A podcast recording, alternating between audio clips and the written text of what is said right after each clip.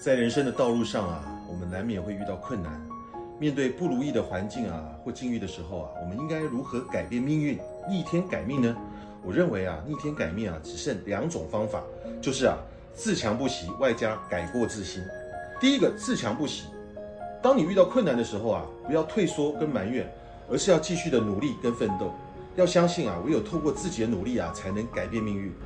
外在环境啊，其实决定不了一个人的成败。当遭遇失败的时候啊，要分析原因，改善不足；当遇到困难的时候啊，要培养毅力跟眼力，靠着自己的努力，逐步累积实力。机会来临的时候啊，才能够改变命运。勤奋啊，是改变命运的最后途径。第二个，改过自新。我们啊，要反省自己在思想上、行为上啊，是不是有问题？检视自己在生活以及工作上的态度，要不断的求进步。检讨自己的不足，并且改正。只有脱胎换骨啊，才能逆转命运。当面临困境的时候，我们要寻求发展的可能性，而不是自怨自艾、怨天尤人。逆天改命啊，关键啊是自省自强的心。